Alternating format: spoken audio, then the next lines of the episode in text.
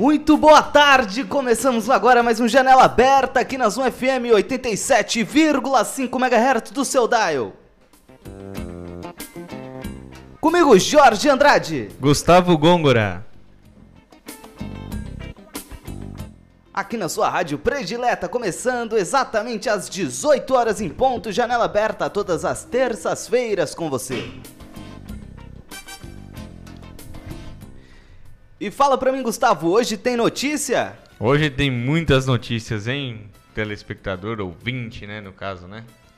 Exatamente, tem notícia e tem futebol? Tem muito futebol, Jorge. Tem giro de notícia, tem notícia bombástica, tem homenagem. É isso aí, tem homenagem, tem notícia, tem futebol, tem entrevistado hoje ou não? Claro que tem, Jorge. Quem é ele? Henrique Eck, jornalista da Eco TV. Já foi inclusive apresentador aqui da Zona FM, hoje trabalhando na televisão, falará com a gente sobre futebol. É, vai ser bom pegar aí uns umas dicas, uns conselhos de alguém que já tem experiência aí na área, né, Jorge? Verdade. Maravilhoso. E para você que tá ouvindo aí no nosso uh, podcast, fica ligado que na quinta-feira sai a entrevista com o Henrique. Lembrando que vocês podem curtir as páginas da Zoom FM e do Janela Aberta no Facebook. Zoom FM no Facebook, Janela Aberta tracinho Zoom FM para curtir a página do Janela Aberta e underline Janela Aberta underline no Instagram, tá legal? Spotify? É isso aí, Janela Aberta. Exatamente. Agora sim, vamos então para as nossas notícias bombásticas do dia de hoje. Bora lá! Bora! Giro, giro de notícias. Com 242 áreas de riscos, ABC define poucas estratégias para o período de chuvas. É isso aí, Jorge. A gente pode ver aí que as prefeituras começaram aí a fazer investimento de mantimento, ajudas aos cidadãos, mas resolver mesmo o problema, né, que é bom.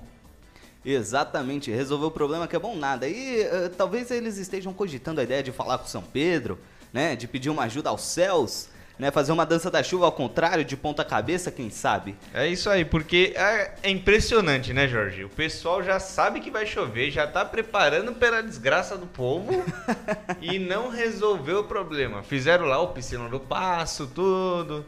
Mas a gente sabe que não vai dar conta porque lá a água chega no pescoço, né? Exatamente, é isso aí. Mas veja bem, dentre as cidades aqui da região do ABCD, nós temos aí apenas duas cidades que já estão tomando providências, já estão ficando aí com, com, né, com, com é, mais alertas, vamos dizer assim, para essa para esse momento de chuvas, né? Águas de março. Até março a gente vai ter águas de dezembro, de janeiro, de fevereiro e é necessário lidar com isso.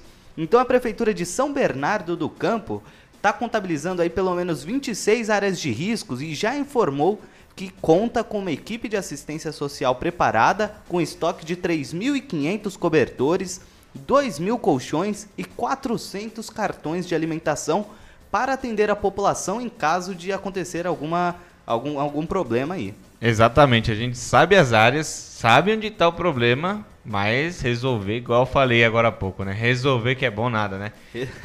pra você aí, ouvinte, falando. Hoje, hoje vocês estão escutando aqui o, o Gustavo Puto. É, o Gustavo é, Bolado. A nova, bolado. A nova versão aqui, né? É o Pombo Raivoso no Instagram o Gustavo Bolado no, no rádio. Lembrar o, o, radialista lá, o Alborguete aqui, daqui a pouco bater na mesa, gritar, xingar, falar que isso não é possível, meu amigo! Exatamente, mas prossiga, você ia falar? É, o ABC contabilizou aqui mais de 200 áreas de risco, né? No total aqui é estão falando de 242 áreas de risco, sendo que 104 delas estão, no, acredite, não é em São Bernardo. Você que aí tira um barato falando que qualquer lagoa, o, o morador de São Bernardo já, já pergunta se é uma lagoa, né? Que tipo de alagamento já sai é com a canoa da garagem. Não, o lugar do ABC onde tem mais alagamento é em Ribeirão Pires, contabilizando a prefeitura 104 áreas de alagamento. Meu Deus. E aí você fala, é um lugar que não tem assim uma construção tão grande, não foi feita uma coisa por cima da outra. Mas por que aconteceu isso? É, exatamente, é uma área que tem muitos rios, né? Muitas, é muitos córregos. Inclusive lá também O prefeito eleito, não tem nenhum projeto pra acabar com isso daí. Uma vez eu fui pra lá, pra passar de lá quando uma chuva, meu amigo. tive que esperar baixar, fiquei horas lá, até porque, até porque não tem muitas alternativas nas vias, né? É verdade. Ainda tem essa, né? Ainda tem essa, ainda tem falta de, de possibilidade. É um caminho só pra chegar até aquele lugar e ponto final, né? Aí você vê o riozinho lá, né? Aí fala, será que dá pra eu passar? Aí vem daqui a pouco um cara com um jipe e a água passa das rodas. Você fala, não, não dá não. Não dá, não. Não, Não dá. dá, não dá. Não dá, né, Jorge? Verdade. Em Mauá, nós temos aí ao todo 30 áreas classificadas como áreas possíveis eh, de possíveis alagamentos, que estão classificadas entre zero, que é de baixo risco, e 4, é alto risco, né? Mas em Mauá você já tem aí também a prefeitura se mobilizando para conseguir resolver o problema da cidade, caso haja algum problema. Em Diadema, por sua vez, nós vamos aí ter 300 mil reais de emenda parlamentar que foi recebido pela cidade, onde eles investiram em três caminhonetes e equipamentos como motosserra, eh, geradores para atender a algumas ocorrências né, de desastres naturais, etc. Mas também nada de muito sólido, não. É, falando aqui da chuva, quem chegou aqui no centro de Santo André, Jorge? É verdade. Aqui em Santo André nós temos o, ah, com muita ênfase sempre que fala da enchente, né? Ali a Avenida do Estado. Aqui. Ah, é Lá na. Santa Terezinha também o pessoal ali reclama, bicho. Que é uma barbaridade, né? Verdade, ainda tem, dependendo da chuva, é mais difícil, porque é, é bem. É, bem é, é muito, muito alto ali o, o rio, né? Mas na Capitão Mário também, de vez em quando, dependendo da chuva, nessa época do ano, acontece. Quando a rádio ficava na Capitão Mário, lá atrás, 2015 por aí, uma vez, meu pai parou o carro ali e, rapaz, foi água até metade do carro. Nossa E senhora. eu tô falando por dentro do carro. Agora imagina da Avenida do Estado como dá na altura dessa do Rapaz. campeonato. Já tava cobrindo ônibus. ônibus, né? Certeza. Já vimos aquelas filmagens lá do pessoal em cima do ônibus lá, aquela chuva boa. Igual na região lá da Anhamelo, né? Um sofrimento total, meu Sofrimento amigo. total. Meu, já chegou a acontecer nessas chuvas, lá numa rua, que é uma travessa da é mais baixa ainda que a Anhamelo, chama a Rua Bento Sabino dos Reis. Teve um relato lá uma vez falando que uma senhora morreu afogada porque a água chegou no teto da casa, meu amigo. A gente não podia dar. Olha, Ave Maria. Pode crer que Afogada contabilizaram no- essa risadinha aí na hora do seu julgamento, hein, Jorge? A- a- não, é verdade. Deus já tá fazendo a planilha lá. Mas a afogada no teto da casa, meu irmão. É, viu? Não é brincadeira não, quem é de lá sabe, meu. E a gente tem uns ouvintes ali da região, pode saber que tem- pode ter certeza que o pessoal tá concordando aqui com uma raiva danada da prefeitura. Bom, por fim, em Santo André, o Semasa informa que realizou ao longo do ano alguns serviços de limpeza de córregos, rios, piscinões, boca de lobo, mas também não tem nenhum tipo de infraestrutura preparada caso aconteça algum desastre, algum problema com isso. É isso aí, vamos prosseguir aí. Qual é a próxima notícia, meu querido Jorge? A próxima notícia agora, vamos lá, giro de notícias pra você. Giro. Giro de notícias. Santo André entrega obras de duplicação do viaduto Adib Chamas. Olha, tem que dar o parabéns aí ao prefeito que disse que ia entregar isso no primeiro mandato e cumpriu com a palavra, hein? Cumpriu com a palavra, verdade, é isso aí. E, e esse viaduto que é muito importante, né? Porque dá acesso à Avenida dos Estados. Então, parabéns ao prefeito, porque realmente fez um trabalho aí que, né? Que vinha, tá um- vinha, vinha sendo aí esperado pela É. população, né? Há 28 anos, Jorge. Há 28 anos. de espera aí pra concluir, né? Além que no começo do aí do, do mandato aí também caiu ali o, o É, retorno cai- ali da Avenida do Estado Caiu ali, né? ali, caiu ali. De vez em quando cai alguma daqueles É, retornos, né? São ali- O, o prefeito anterior, o Carlos Grana, também teve que reconstruir um retorno. Ele construiu depois- ainda. Aí agora o Paulo Sé construiu a volta. Exato. É, é uma maravilha aí, né? Fizeram uma estrutura pra aguentar É maravilhosa. A gente tem que pegar o nome do engenheiro que planejou isso aí e dar os parabéns. É, tá um de parabéns. Pelo amor de Deus, cara, é brincadeira. Vamos então para a nossa última notícia especial do Giro de Notícias. Daqui a pouco, Janela Aberta FC está de volta. Posteriormente, você fica com Tem nosso mais duas, hein, Jorge? Ó, mais duas notícias mais rápidas. Mais duas notícias hein? rápidas. Vamos lá.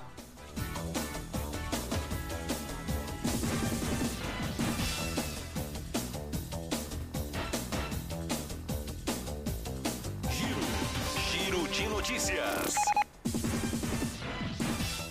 É isso aí, com o avanço lento, o Brasil cai cinco posições em ranking de qualidade de vida, o IDH. É, Jorge, cadê a marcha fúnebre aí? Cadê a marcha fúnebre? É Que verdade. tristeza, Vou- né, meu Vou amigo? colocar aqui, ó. Vou colocar aqui uma música triste, né? Pra, pra gente. Porque. Poxa, caímos das. Posição, da 79 posição pra 84. E colocou isso atrás de qual país, Jorge, que é muito criticado? Verdade, estamos atrás de Cuba. Agora, 13 posições atrás de Cuba, é importante dizer.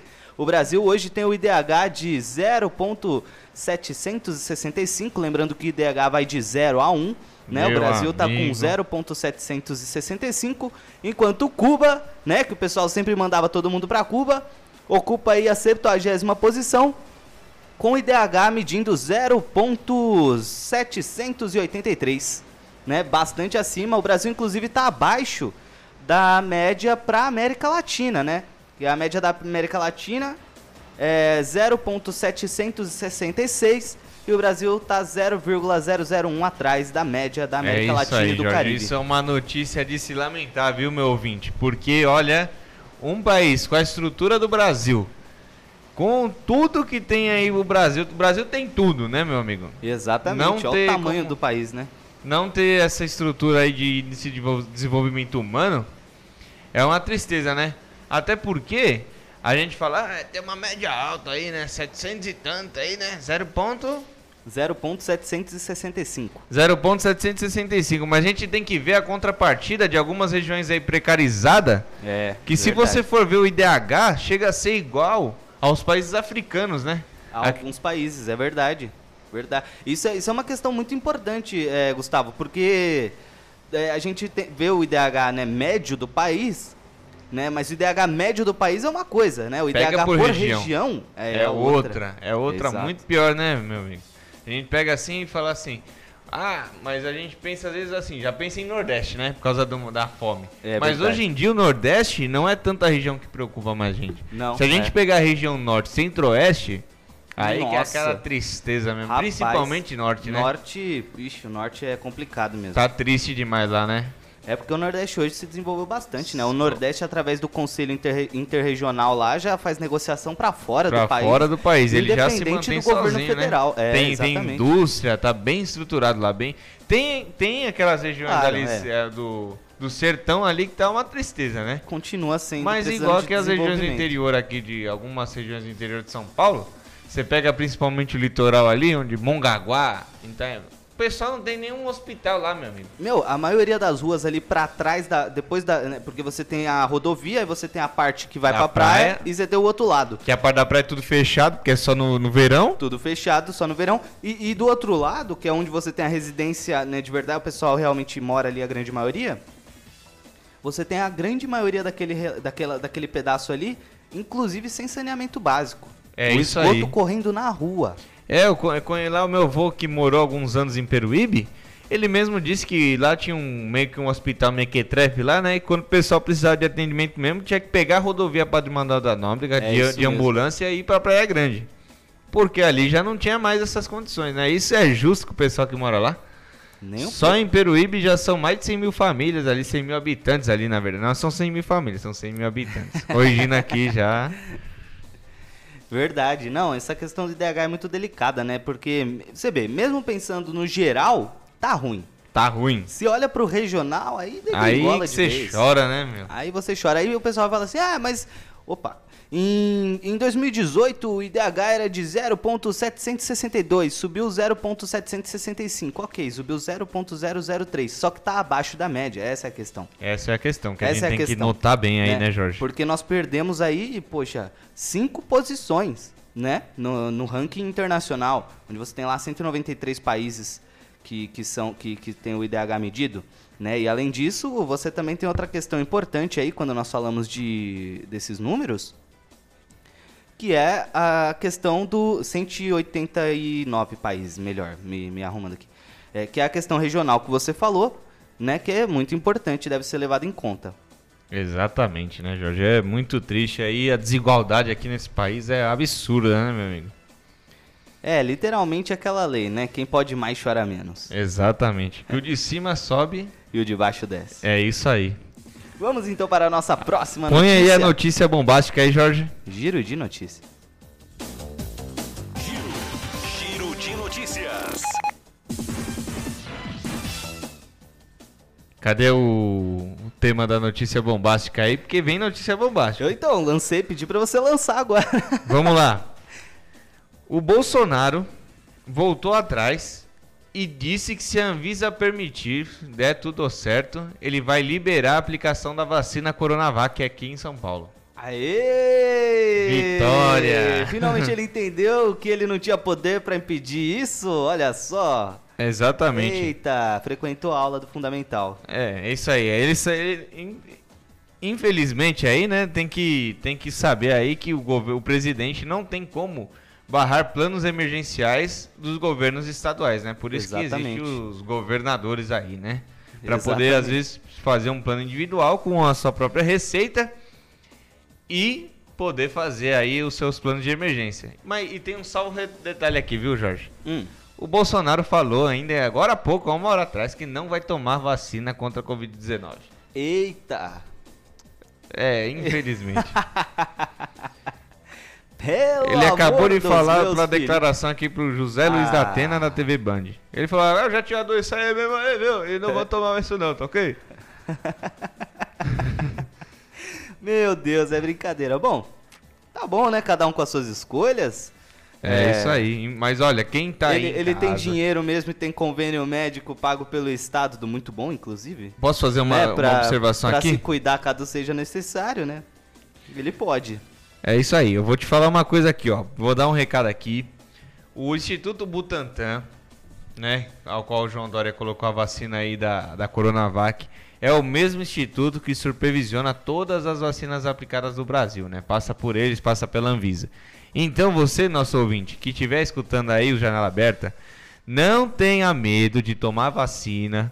Mesmo você que já pegou o Covid, toma vacina, porque os médicos não sabem há quanto tempo o nosso corpo pode estar imune ao coronavírus, porque é um vírus mutável. Então, muito provavelmente, essa vacina vai ser como a da gripe. Vai ser uma vacina anual. Exato. Então, pelo amor de Deus, vamos tomar primeiro, isso aí. O primeiro caso de reincidência já aconteceu no Brasil. Eu só queria falar uma coisa. Já aconteceu com morte, inclusive. É, e eu só queria falar uma coisa que o Leonardo, ele não pôde estar presente conosco hoje, mas ele tá aqui, ó, no WhatsApp mandando mensagem, ó. Rindo pra não chorar. Não podia rir dessa, Jorge. Ele falou pra mim da senhorinha que morreu afogada no telhado da casa, já puxando aqui a minha orelha. E depois ele mandou aqui, ó, tem a lei do Covid que dá autonomia para os estados. Por isso ele não pode interferir, o Bolsonaro no caso. É, porque- mas não só no Covid, mas como qualquer plano emergencial, né? Quando tá em estado de Exatamente. calamidade, também tem isso na Constituição. Pode conferir aí. Com certeza. Vamos então agora para nossas notícias futebolísticas e daqui a pouco a nossa entrevista maravilhosa. Vai lá.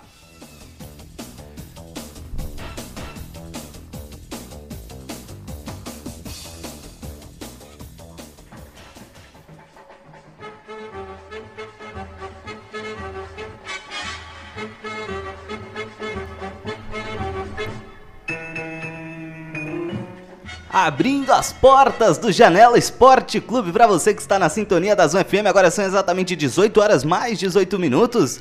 E vamos de futebol, esporte regional. Vamos lá, Gustavo. O que, que aconteceu nesse final de semana, nesses últimos dias, nessa última semana, melhor dizendo? É isso aí, Jorge. Para começar aqui o Janela Aberta Esporte Clube, eu tenho a dizer aqui que o Janela Aberta hoje começa com luto, né? Em, nossa, em homenagem aqui, que ele tá se perguntando aqui que o nosso querido Leonardo não está presente, é porque ele teve uma perda na família, né? Porque a perda do Exatamente. pet é uma perda na família. Então, como ele é o nosso principal comentarista aqui do, do futebol, eu queria prestar uma homenagem aqui ao nosso outro locutor, o Leonardo, aqui, prestar nossas condolências, o nosso apoio, o nosso abraço aqui, Um né? grande abraço, Leonardo. Um grande abraço aí, Leonardo. E Um a beijinho perda na do, orelha também. do gatinho aí vai ficar na, na- uma dor aqui conosco junto, viu? Verdade. Então vamos falar do que ele mais gosta. Quer falar de esporte? Hoje ele estaria bem triste aqui, né? É. Aliás, o- o Leonardo ele deu uma ideia no programa passado que foi de passar o hino toda semana do primeiro colocado. Exatamente. No Vamos Brasileirão. seguir com essa ideia? Vamos seguir com essa ideia. Bora. Então tá bom. Então, o hino do primeiro colocado no Brasileirão para dar início à nossa jornada futebolística aqui na Zona FM. Janela aberta para você.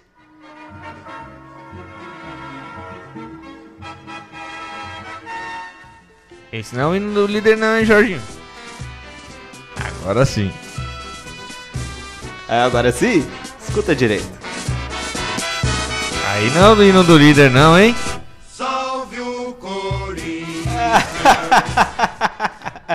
Acho que eu confundi agora, hein? Acho que eu errei o hino do líder, peço desculpa à nossa audiência. É, coloquei o hino errado aqui, peraí, calma. Daqui a pouco eu ajeito. Olha, olha, olha lá. Ganhar que é bom, o nosso time não ganha. Mas na hora de tirar o sarro...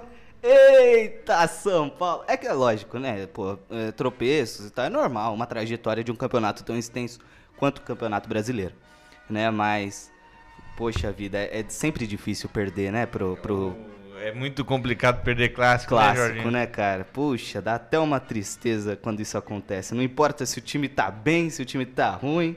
Puxa vida, é, é sempre. o Leonardo tá mandando mensagens aqui, as Que não quais podem ser digas não- não- ao vivo. as quais eu não posso sequer mencionar o que ele tá falando aqui.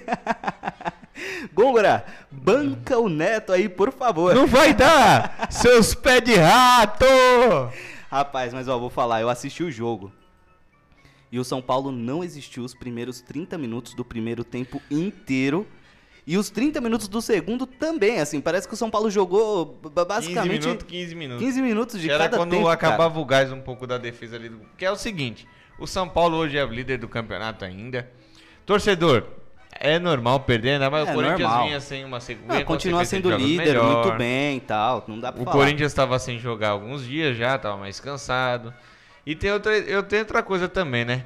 Time que joga na retranca é uma pedra no sapato do É, São Paulo. é, mas aí eu vou te falar uma coisa, assim, a gente pegou esse costume de falar o Corinthians é um time retranqueiro, tal, não sei o que, tudo bem. O gol do Corinthians foi de contra-ataque, mas o Corinthians não jogou o jogo na retranca.